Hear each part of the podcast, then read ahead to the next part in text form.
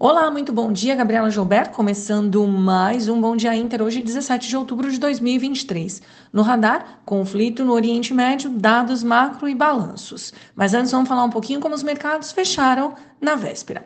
O Ibovespa teve alta de 0,67%, com melhora no ambiente externo, fechamento da curva de juros doméstica e avanço das commodities metálicas após novos estímulos na China. Em Wall Street, as bolsas fecharam no azul à espera de resultados trimestrais de grandes empresas essa semana e após falas de membros do Fed que defenderam o fim do ciclo de altas de juros. O dólar fechou o dia em queda de 1%, enquanto o índice DXY recuou 0,4%. Para hoje, na agenda doméstica, teremos volumes de serviço de agosto, enquanto lá fora serão divulgados vendas ao varejo de produção industrial nos Estados Unidos, além do PIB da China. Mas antes vamos falar um pouquinho de Estados Unidos. Os conflitos no Oriente Médio voltam ao radar dos investidores e trazem consigo a aversão ao risco e os futuros por lá caem antes dos resultados corporativos esperados para esta manhã.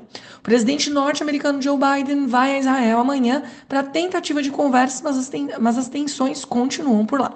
A temporada de balanço vai ganhando tração e, além dos resultados de Goldman Sachs e Bank of America, teremos, dentre outros, Johnson Johnson.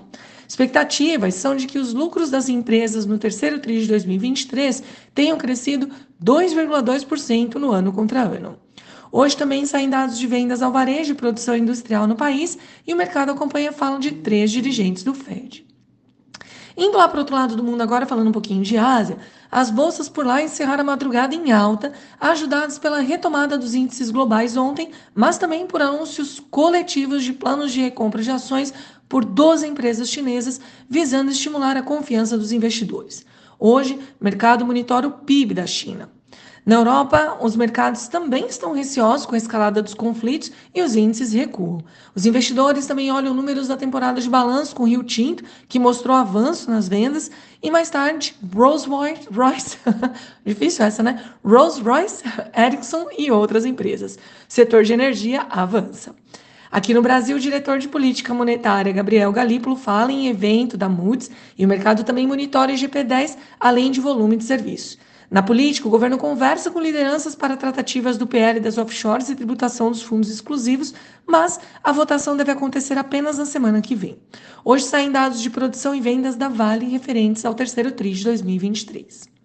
Na abertura, o índice DXY sobe, futuros recuam e os juros das Treasuries têm leve avanço.